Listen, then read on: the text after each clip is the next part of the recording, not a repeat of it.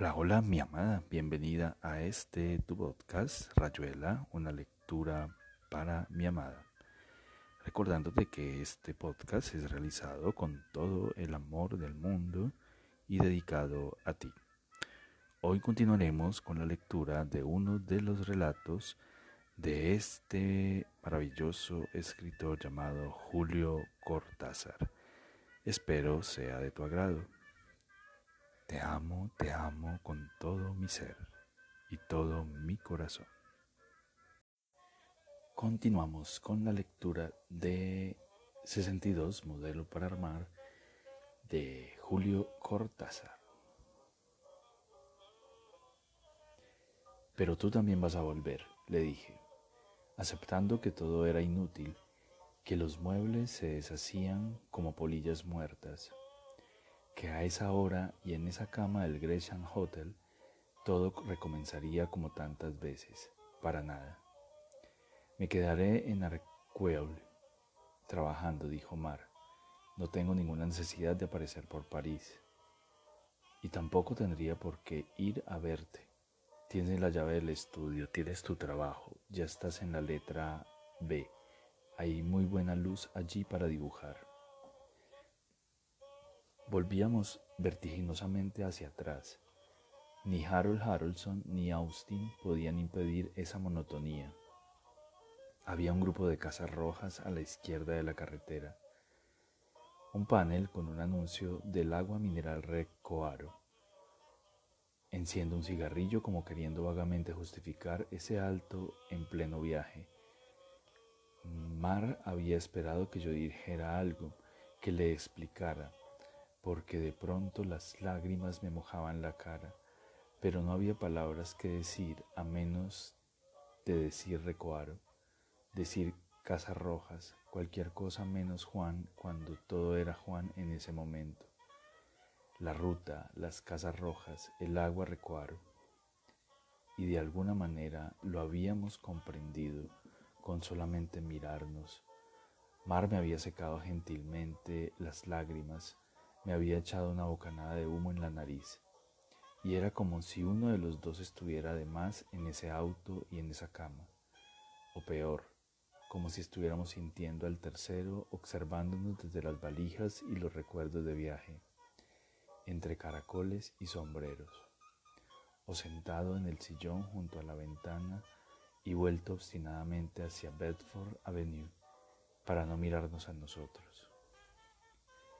Es una piedra de hule grande así, dijo Marras sentándose bruscamente en la cama y dibujando con las manos una especie de cubo que, por la violencia del movimiento, se multiplicaba hasta abarcar no solamente la habitación, sino gran parte del Gresham Hotel.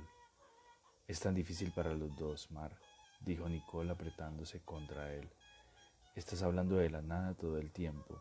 Estás enredando inútilmente las vidas de los demás del pobre Harold Harrelson, pero nosotros seguimos aquí aunque juguemos con Austin, aunque yo me vuelva a París, aunque cualquier cosa, Mar. Es una hermosísima piedra de hule, insistió Marras, y yo me arreglaré muy bien en Londres hasta que termine los trámites de la piedra. Lo paso perfectamente con los dos salvajes argentinos y el laudista.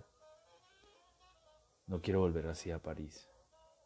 Por orgullo, Orgullo de ti misma, quiero decir, porque no bajas la crestita, porque no me pones las armas, malcontenta.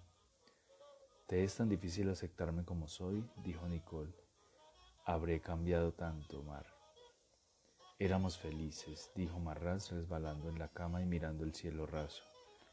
Después, ya lo viste, había esas casas rojas y todo se petrificó de golpe como si estuviéramos metidos en la piedra de hule realmente.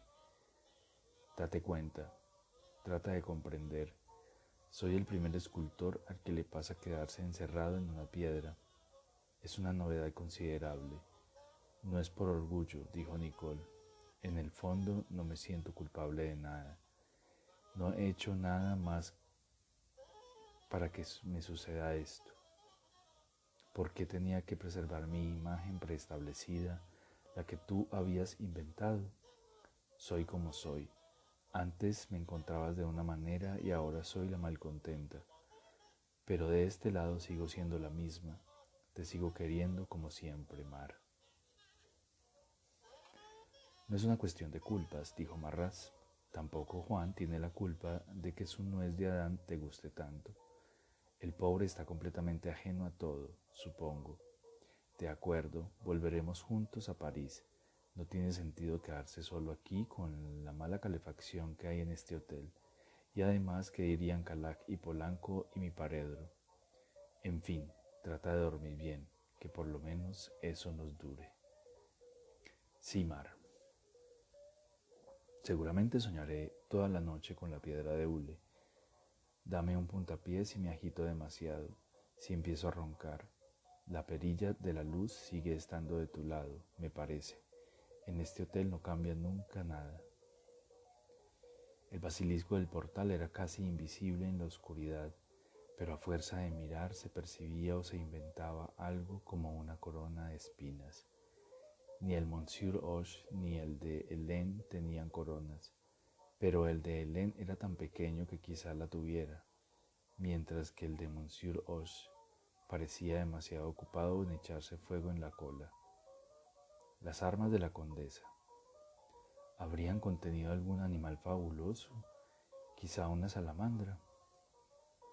Más tarde, bebiendo Slivovitz con Tel en la habitación de Ladislao Boleslavsky y asomándose por turno a la mirilla de la doble puerta histórica cada vez que les parecía oír algo en el pasillo, hablaron de las muñecas y se acordaron de la mujer pelirroja, de cómo exactamente al término de la historia de Monsieur Hoche el tren de Calais salía de una vaga estación irreconocible en la niebla.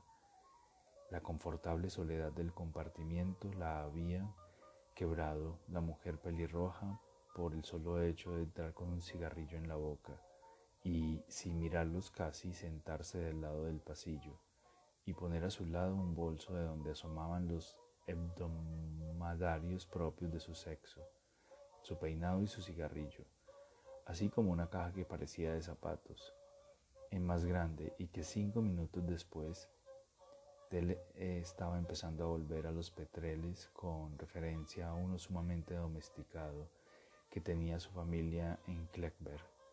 Resultó ser una caja de donde habría de salir una muñeca morena vestida a la moda de Saint-Germain-de-Presse, que la mujer empezó a examinar con suma atención, como si acabara de comprarla, olvidada del petrel.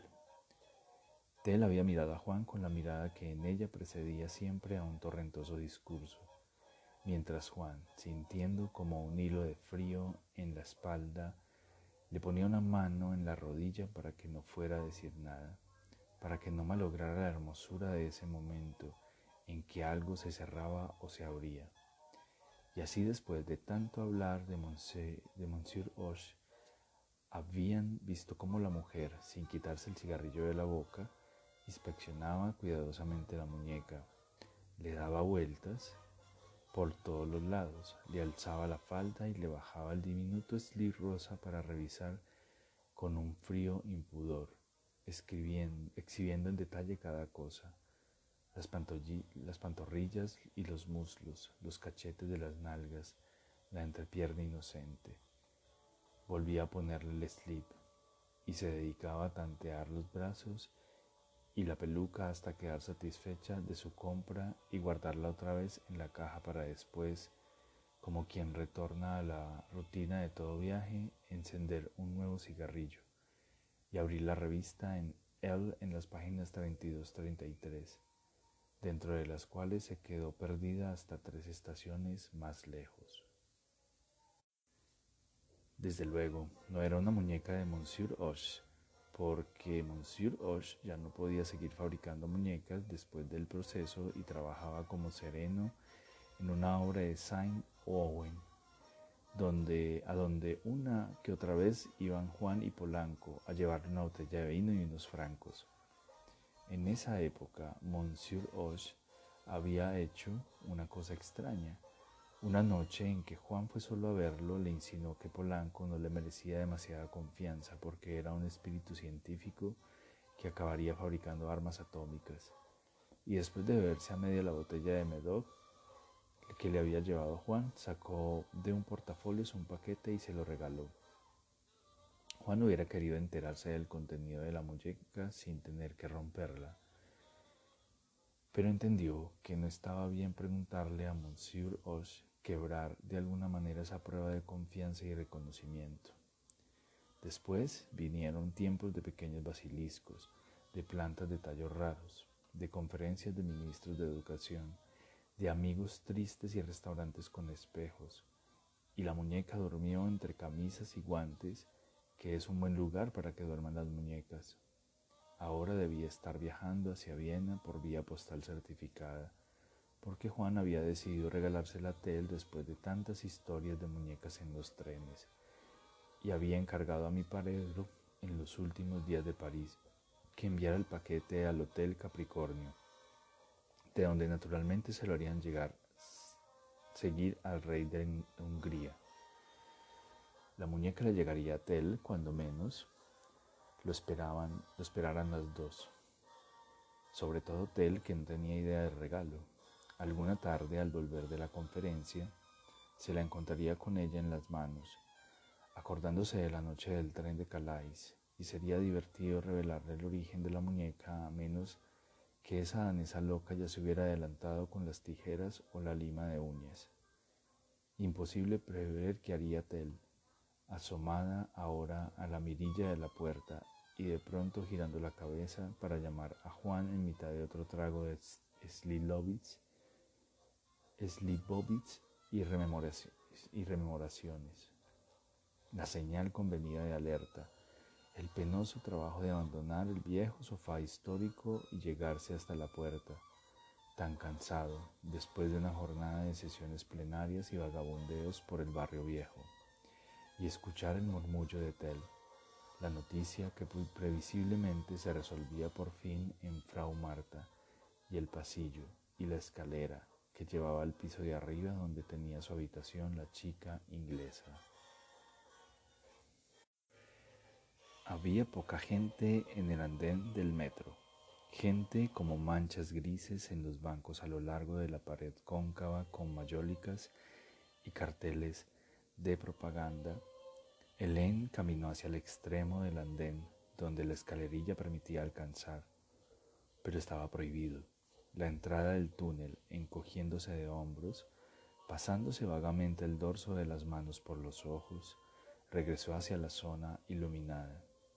Así, casi sin verlos, es como se empieza a mirar uno tras otro los enormes carteles que violan la distracción y buscan su camino en la memoria.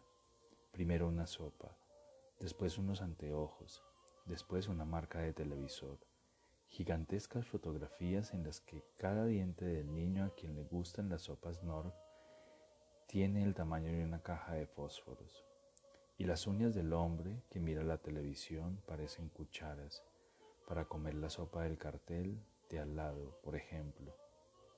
Pero lo único que puede atraerme de todo eso es el ojo izquierdo de la niña que ama el queso Babybel, un ojo como la entrada de un túnel, una serie de recintos concéntricos y en medio el cono del túnel perdiéndose en lo hondo, como ese otro túnel en el que me hubiera gustado internarme bajando por la escalerilla prohibida y que ahora empieza a vibrar, a gemir, a llenarse de, de, luces y chirridos hasta que se abren las puertas del convoy y entro y voy a sentarme en la banqueta reservada a los inválidos o los viejos o las mujeres en cinta, opuesta a los otros asientos donde pigmeos indefinibles con dientes microscópicos y uñas imperceptibles viajan con la expresión fija y desconfiada de los parisienses atados a sueldos de hambre y amarguras fabricadas en series como las sopas Nord.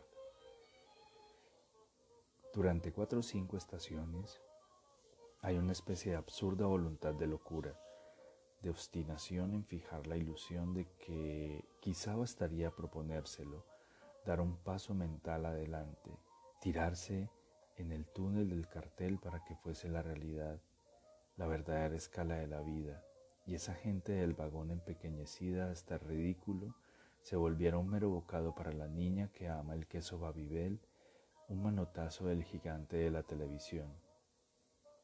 Ya al borde de la escalerilla del túnel prohibido, algo como una caricia abominable, un reclamo, encogerse de hombros, rechazar una vez más las tentaciones. Quedas tú, Helen, queda la amarga cosecha de esta tarde. El día no ha terminado aún. Habrá que bajar en la estación Saint Michel. La gente conserva su tamaño natural. Los carteles son exagerados. Un hombre desnudo es pequeño, es frágil. Nadie tiene uñas como cucharas y ojos como túneles. Ningún juego te hará olvidar. Tu alma es una máquina fría, un lúcido registro. Nunca olvidarás nada en un torbellino que arrase lo grande y lo pequeño para tirarte a otro presente.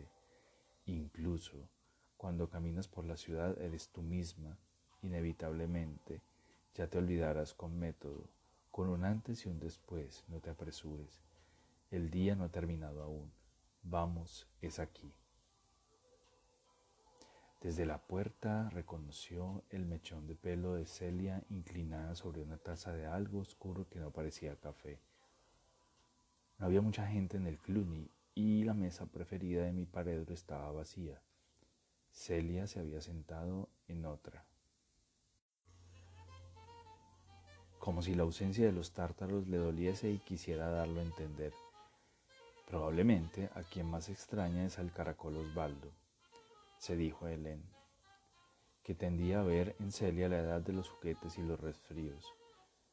Saludó con un gesto a Curro y dos espejos le devolvieron la espesa mano de Curro mostrándole la mesa de los tártaros, sumadas a la mano propiamente dicha.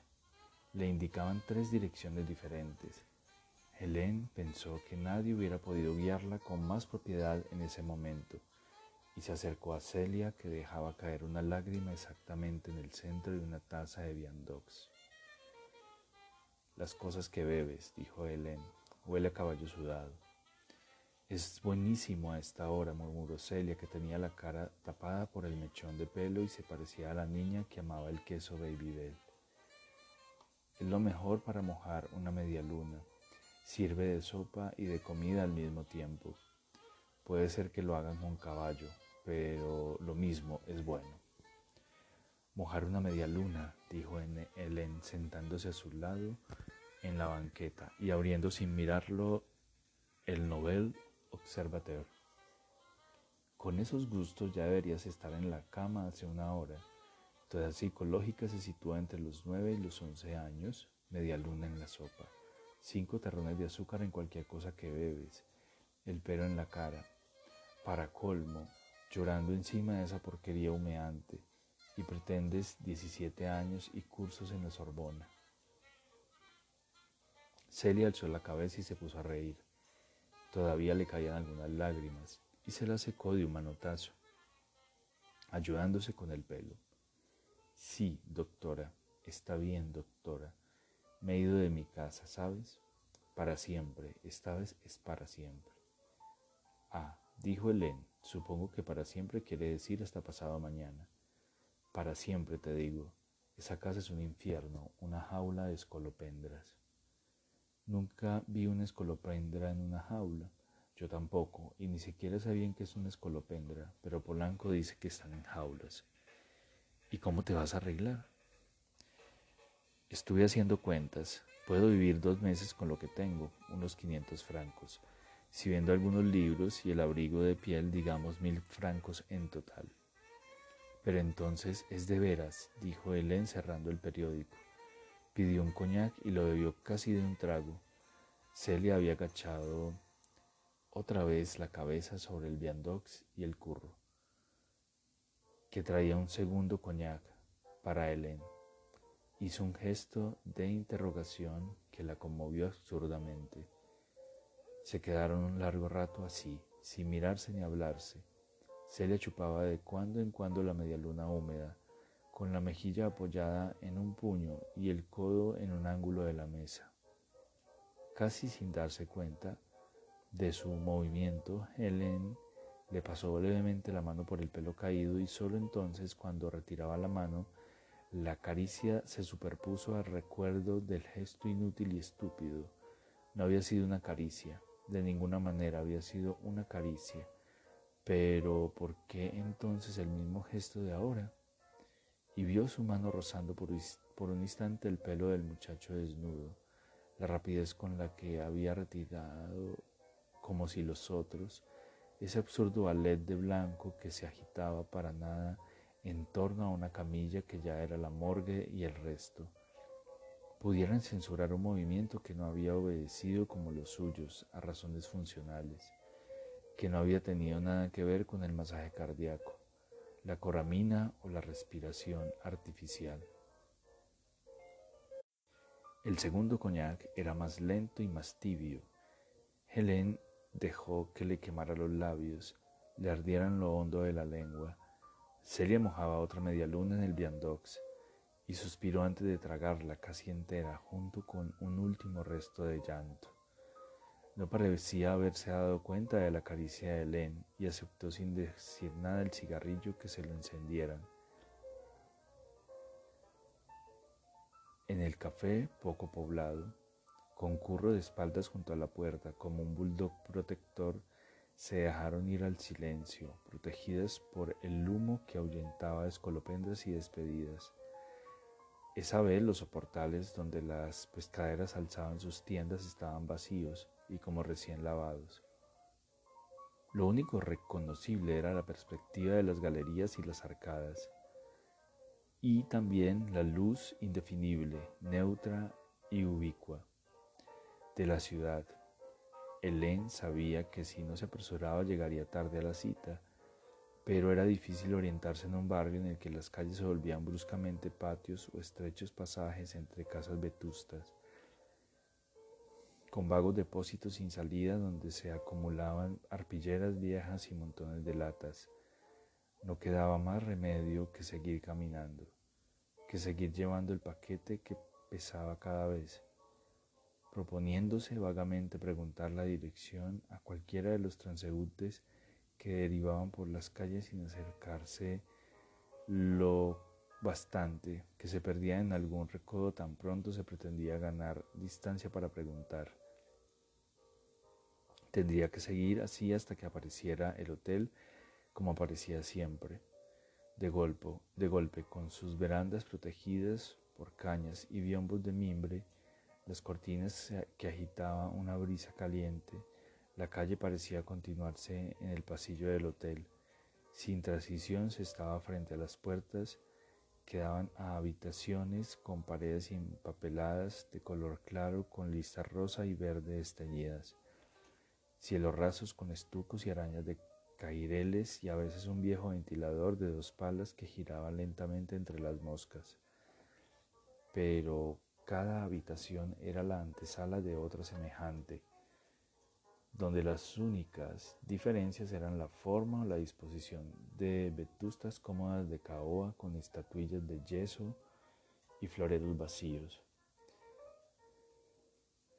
Mesas que sobraban o faltaban y nunca una cama o un lavabo, habitaciones para atravesar y seguir o a veces acercarse a una ventana y reconocer desde un primer piso los soportales que se perdían a lo lejos y alguna vez, cuando se estaba en algún piso más alto, el brillo del canal lejano o la plaza donde los tranvías circulaban silenciosamente, cruzándose como hormigas, yendo y viniendo en una faena interminable.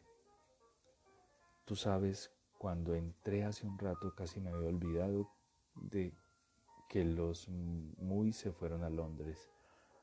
Dijo bruscamente Celia, vine para pedirle consejo a Calac, que conoce todos los hoteles baratos. También Tel conoce hoteles, pero se ha ido no sé a dónde con Juan. Viena, dijo Helen, mientras la copa vacía de coñac entraba otra vez en foco, se petrificaba y cristalizaba obediente a su forma y a lo que podía esperarse de ella bajo los ojos que la descifraban y la situaban como también podía y debía esperarse de ellos.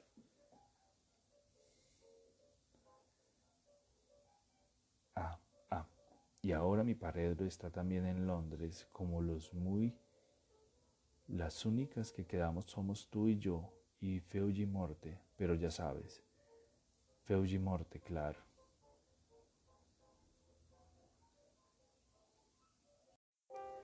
Y aquí termina Rayuela, una lectura para mi amada.